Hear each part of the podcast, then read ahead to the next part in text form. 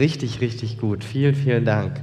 Bei der Pantomime haben wir gerade gesehen, ähm, was es für einen Unterschied ausmacht, wenn man Dinge erlebt, ähm, wo einem geholfen wird und dass es Dankbarkeit auslöst. Ja, diese Geschichte mit dem Kleid, das Mädchen total verzweifelt und dann konnte es doch zu der Party gehen mit ihrer Freundin, dank ihrer Freundin und der coole Junge, der dieser Oma geholfen hat beim Äpfelpflücken, Äpfel sammeln. Es wäre komisch, wenn wir heute an diesem Tag nicht über dieses Thema Dankbarkeit sprechen würden. Nicht nur, weil Erntedank ist, sondern weil heute auch der 3. Oktober ist. Und 3. Oktober, da feiern wir heute zum 31. Mal die offizielle Wiedervereinigung zwischen Ost- und Westdeutschland. Und mal kurzes Handzeichen. Wer hier aus dem Raum kommt aus Ostdeutschland gebürtig? Finger hoch. So, so ein paar kleine Hände, ja. Genau, wenn, wenn die Wiedervereinigung nicht gewesen wäre, dann würde ich heute sehr wahrscheinlich nicht hier stehen. Also ich persönlich habe ganz viel Grund dafür Danke zu sagen. Wir wollen aber nicht einfach nur über Dankbarkeit reden, wir wollen auf Gott sehen, dem wir das alles zu verdanken haben. Und wir machen das mit diesem Psalm 100, der gerade schon so toll vorgelesen wurde. Vielen Dank dafür. Was für ein großartiger Psalm. Der sprüht so viel Fröhlichkeit und Begeisterung aus. Und eigentlich können wir jetzt gleich alle aufstehen und das tun, was hier steht, gleich im ersten Vers. Da steht ja, jubelt dem Herrn zu, ihr Völker der Erde. Oder auf uns umgemünzt, jubelt dem Herrn zu, groß und klein hier in der FEG Herborn heute Morgen. Aber wir Deutschen sind ja nicht ganz so temperamentvoll, ne? Wir heben uns das dann auf für den Kindergeburtstag, für die Party, für die Kirmes oder die Hochzeiten. Aber im Gottesdienst schon ein bisschen komisch. Ich finde die Bibel total klasse und gerade die Psalmen, denn die Psalmen erlauben uns, unsere Gefühle zu zeigen, egal ob wir gut drauf sind oder schlecht drauf sind. Wir dürfen diese Gefühle zeigen und wir dürfen Gott zujubeln und dazu ermutigt und ermuntert uns genau dieser Psalm. Und ich will euch was verraten. Ich habe heute in der Predigt Verstärkung. Lasse, könntest du dich bitte mal zeigen? Nicht so schüchtern.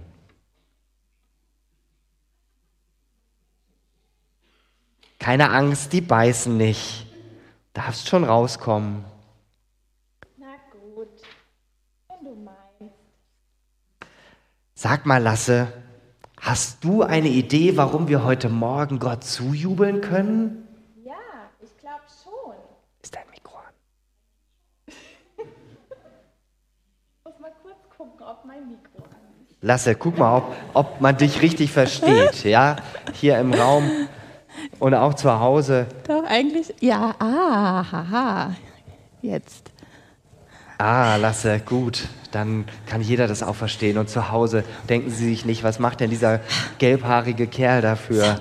Ich, Pantomimische Beräuschung. Ich bin ja. bereit, Simon. Ja, wie klasse. So. Sag mal, kannst du, hast du irgendwas, wofür wir heute Morgen Gott zujubeln könnten? Ja, er hat mir so coole Haare gemacht. Guck mal. Im Ernst? Ja, ich glaube schon. Wir können fröhlich sein, allein schon wegen allem, was wir heute hier gesehen haben. Diese süßen kleinen Kinder, die heute gesegnet wurden, die hat Gott einfach so toll gemacht. Zwei kleine Menschlein und alles dran. Zehn Finger, zehn Zehen, ein Kopf, Arme und Beine. Einfach zum Staunen, finde ich. Das finde ich auch. Da hast du absolut recht. Und dann diese großen Bula. Was für Dinger? Na, die Bula, die hast du doch gerade selbst gesehen oder hast du gepennt? Äh, meinst du die Beula? Ja. Die Teens vom biblischen Unterricht? Ja, sag ich doch. Ach so. Die können sogar schon alleine laufen und sprechen. Und lesen können die, glaube ich, auch schon. Das finde ich klasse. Oh, ich muss dir was sagen. Ich bin ja bin ja echt froh, dass ich denen das nicht noch beibringen muss, dass sie das schon in der Schule gelernt haben. Ne? Und wenn ich mir hier diese großartige Dekoration ansehen lasse, dann ist das einfach genial. Ne? So eine Das müsste eine Quitte sein, ne? Das ist keine Birne, sondern eine Quitte, ziemlich hartes Obst, aber sehr lecker, Quittengelee. Ganz toll hergerichtet. Schaut euch das mal an. Kartoffeln, die sehen auch aus wie Gartenkartoffeln. Einfach großartig. Das alles stellt Gott uns zur Verfügung und keiner von uns kann sagen, dass er das selber machen kann. Wir dürfen diese Sachen ernten, wir dürfen sie genießen und wir dürfen die Saat wieder aussehen, aber keiner von uns hat die Saat gemacht, sondern wir haben das alles Gott zu verdanken. Und hier in dem Psalm stehen ja auch noch ein paar Dinge, wofür wir dankbar sein können. Lasse, weißt du noch, was da drin steht? Hast du zugehört? Äh, lass mich überlegen. Da steht, glaube ich, dass Gott total geschafft war, als er uns Menschen gemacht hat, oder? Äh, ja, fast. Also Gott hat uns geschaffen. Genau. Und hier steht auch, dass wir zu Gott gehören und dass wir nicht uns selbst gehören, sondern Gott. Und hier steht, dass Gott uns versorgt, wie ein Hirte seine Schafherde versorgt. Ah, ja, das ist wirklich klasse. Also wenn ich mir ja vorstelle, ich wäre ein Schaf, meh, also da würde ich von selbst die grünen Wiesen und die Wasserquellen aber nicht schaffen, äh, nicht finden, denn ein Schaf, das kann ja nicht einfach mal googeln oder so. Also, wenn Gott uns nicht versorgen würde, dann hätten wir ja gar nichts. Also, ich finde es auch total genial, wie Gott ist. Gott weiß, was wir wirklich zum Leben brauchen und das gibt er uns auch gerne. Sag mal, Simon, hast du eigentlich auch einen Grund, Gott Danke zu sagen? Ähm, wenn du schon so fragst, ich hätte ganz viele Gründe, aber ich erzähle jetzt mal nur einen. Ihr habt ja gerade schon diese Bula hier vorne gesehen, also Beula. Ähm, und letzten Freitag auf Samstag haben wir zusammen schon den Auftakt vom biblischen Unterricht gemacht. Nicht hier im Gemeindehaus, sondern wir sind, äh, haben uns hier getroffen und sind dann bis nach Schönbach gelaufen in zwei Gruppen. Und das war einfach so ein riesiges Geschenk. Das Wetter hat gepasst, spätsommerlich warm. Wir haben dann abends bis spät in die Nacht am Lagerfeuer gesessen, gesungen, Gemeinschaft gehabt, gespielt. Wir haben äh, dann draußen übernachtet, in Zelten. Manche haben sogar unterm, unter dem gigantischen Sternenhimmel übernachtet. Und am nächsten Morgen strahlte die Sonne nur so. Das war einfach ein mega Geschenk und ein großartiger Auftakt. Und da bin ich immer noch total dankbar für. Okay. Sag mal, Lasse, wie wäre es denn, wenn du mal jemanden noch fragst, ob er oder sie nicht vielleicht auch dankbar ist für irgendwas? Ja, das mache ich doch glatt. Ich weiß auch schon, wen ich frage. Sie ist ein bisschen älter als du, Simon, und wenn ich ehrlich bin, ist sie sogar ein bisschen älter als du und ich zusammen. Was? Hm, aber sie ist ziemlich nett und sie wird uns jetzt von einem Erlebnis erzählen, das sie mal hatte. Liebe Heidi Hofmann, kannst du bitte zu uns nach vorne kommen?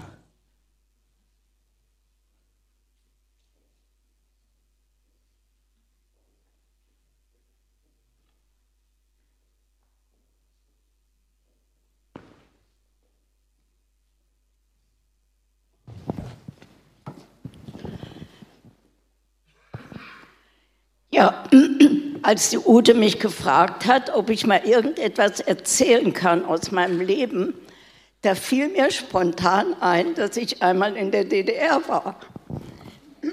Ich war in der Zeit für Frauen zuständig. Oh, Entschuldigung. Und war oft unterwegs in andere Frauenkreise. Und jetzt, was mir fehlte, war ein Besuch in der ehemaligen DDR. Dann kam ich mit Ilse Glebe zusammen. Sie war damals Referentin für Frauenarbeit in unserem Bund. Und sie erzählte, sie war in der, in der DDR und hat dort die Frauen besucht. Und ich sagte einfach so, ach, würde ich auch gerne mal machen. Sagt sie, ehrlich, willst du das? Sag ich, ja. Und dann bekam ich tatsächlich eine Einladung zu einem Frauentag nach Bad Kloster Lausnitz in der DDR. Das ist so ein Heim, ein, was dem Bund wohl gehört. Und da konnte man auch übernachten und die hatten da Raum.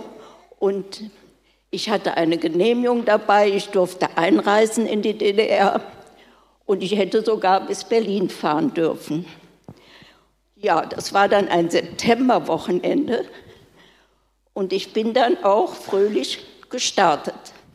Ich weiß nicht mehr, was ich für ein Thema hatte bei dem Frauentag, aber das spielt auch hier nicht die erste Rolle, sondern es war etwas anders, was mich da bewegt hat. Die Frauen haben sich so gefreut, als ich kam. Und eine sagte sofort, ich melde Sie erst an, Sie müssen ja auf der Präfektur, Präfektur angemeldet sein. Und eine andere sagte, Frau Hofmann, sind Sie ganz alleine gekommen? Ja, sage ich, wer sollte denn mit mir fahren? Da sagten die Frauen, Sie sind aber mutig. War ich mutig? Ich hatte nicht den Eindruck, ich bin einfach gefahren. Und dann am nächsten Tag war dann morgens mein Referat und der Saal war auch voll. Und mittags, das war interessant, was es da zum Mittagessen gab. Reis, Dabei lag ein Apfel und es gab noch ein Würstchen. Aber es hat gut geschmeckt. Später haben wir dann noch zusammengesessen und die Frauen haben gefragt, was macht ihr denn so in euren Frauenkreisen? Was habt ihr für Themen? Und ich habe dann auch vieles erzählt, unter anderem auch, dass wir mal einen Abend der Erquickung gemacht hatten. Ja, wie war das denn? Erquickung heißt ja, ich tue mir was Gutes. Und da sage ich, wir hatten ein Glas Orangensaft und da drin eine Kugel Vanilleeis. Oh, sagten die Frauen, das können wir hier nicht bekommen. Und das hat mich so betroffen gemacht. Ich habe überlegt, bin ich jetzt so oberflächlich, dass ich das nicht gewusst habe? Aber woher sollte ich es wissen? Bei uns war das selbstverständlich. Wir konnten das überall bekommen aber die Frauen nicht. Und wir waren dann nachher noch fröhlich zusammen. Am nächsten Tag bin ich dann wieder nach Hause gestartet. Die Autobahn Richtung Grenze leer. Über mir ein Flugzeug, was mich immer beobachtet hat. Und es war interessant, wo ein Weg so aus dem Wald kam, stand ein Fopo bewaffnet. Überall an der Straße, an der Autobahn. Weshalb weiß ich nicht. Vielleicht hatten sie Angst, dass jemand noch in letzter Minute da weg wollte. Ich kam dann nach Hause. Mein Sohn stand vor der Tür und sprach mit ein paar Nachbarn. Der sah, dass ich so erledigt war. Es war ja doch eine ziemliche Spannung, die ganze Sache. Und er sagt dann noch, Mama, ich fahre dir das Auto in die Garage. Er wollte mir was Gutes tun. Wisst ihr was? Ein paar Tage später öffneten sich die Grenzen. Ich war gerade zum letzten Schluss noch mal in der DDR gewesen und ihr habt, die meisten von uns haben sicher die Bilder im Fernsehen gesehen, wie die Leute sich gefreut haben, wie sie über die Versperrung gestiegen sind. Und es war ein Jauchzen und ein Freuen. Und ich habe mich gefreut, dass ich diesen Dienst tun durfte. Wisst ihr, ich war ja oft unterwegs und dann habe ich im Auto immer gesagt, Herr, ich bin jetzt nicht zum Vergnügen unterwegs, sondern weil ich dir dienen will. Bitte bewahre mich. Und mir ist auch nie irgendetwas passiert.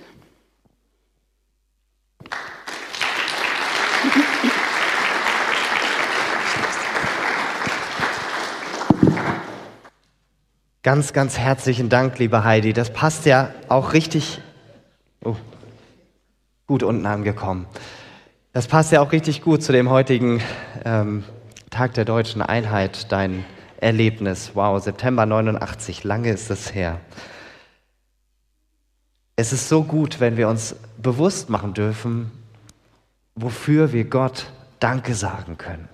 Äh, Simon. Ja. Ich habe da noch eine Frage. Schieß los. Also in dem Psalm, ja, den Juliana so toll vorgelesen hat, da steht was von Tempeltoren und Vorhöfen. Mhm. Das verstehe ich überhaupt nicht. Kann man im Tempel Fußball spielen oder warum heißt das Tempeltore? Das ist eine richtig gute Frage. Du meinst Vers 4, ich lese dir nochmal vor. Ja. Geht durch die Tempeltore ein mit Dank, betretet die Vorhöfe mit Lobgesang, preist und rühmt seinen Namen. Der Tempel war ja ein Gebäude mit ganz hohen Toren lasse. Und wenn die Leute sich damals aufmachten zu den verschiedenen Festen, die während des Jahres gefeiert wurden in Israel, dann zogen sie hinauf nach Jerusalem. Jerusalem liegt ja äh, höher gelegen als das äh, niedergelegene Umland, so auf 800 Metern. Und dann zogen sie da hoch und kamen in den Tempel. Die Tore standen offen. Nein, Fußball haben sie da nicht gespielt. Ich glaube, das gab es da vielleicht noch gar nicht. Und dann standen sie im Vorhof. Und der Tempel, der war sozusagen der Palast von Gott. Hier konnten die Menschen Gott begegnen. Und der Psalm ermutigt genau dazu, wenn ihr zu ihm kommt, dann dürft ihr einfach ganz laut und fröhlich sein, laut zujubeln und singen und ihm sagen, wofür ihr dankbar seid und ihm die Ehre bringen. Heute haben wir ja kein Tempelgebäude mehr. Das hier ist kein Tempel. Aber wenn wir zu Jesus gehören, dann ist unser Körper, den er uns geschenkt hat, jedem von uns, der Tempel des Heiligen Geistes. So lesen wir das im Neuen Testament. Denn Jesus wohnt in jedem Menschen, der ihm vertraut durch seinen Heiligen Geist. Und deshalb dürfen wir ihm immer und überall, nicht nur in so einem Tempel damals, wo man nach Jerusalem ziehen musste, sondern immer und überall Danke sagen, immer und überall ihn ehren, ihm zur Ehre singen. Dafür müssen wir nicht extra hier ins Gemeindehaus kommen. Das ist natürlich mega cool, mit so vielen Menschen das gemeinsam zu tun und Gott zu ehren. Aber das kannst du auch zu Hause machen.